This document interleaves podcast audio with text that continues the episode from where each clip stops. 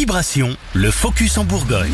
Le salon innovation et sport mécanique, c'est ce week-end à Nevers. La ville apparaît comme le site idéal pour accueillir ce type d'événement avec le circuit de Magnicourt à proximité.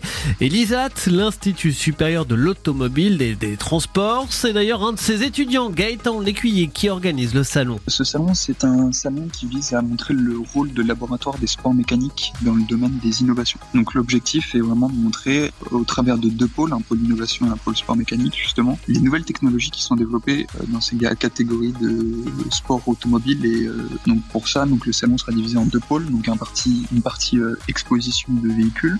On rejoint, on regroupe plus d'une soixantaine de véhicules de compétition de toutes catégories confondues, donc de la Formule 1, Formule E, du rallye, rallye raid, Dakar des monoplaces et euh, un deuxième pôle, un pôle euh, centré sur les innovations, où là justement nous allons nous étendre à plusieurs autres domaines de transport, donc que ce soit du ferroviaire, de l'automobile bien évidemment, ou encore de la moto et des transports en commun. Euh, la clé, c'est expliquer nous justement au grand public, au plus grand nombre, aux passionnés comme aux néophytes, que les technologies qui sont aujourd'hui développées dans les sports mécaniques peuvent ensuite être retrouvées et étendues à d'autres domaines plus proches de ces personnes, que ce soit au travers d'un train avec une nouvelle motorisation ou au travers d'un vélo par exemple. Des conférences sont organisées en marge du salon et des activités sont proposées aux plus jeunes.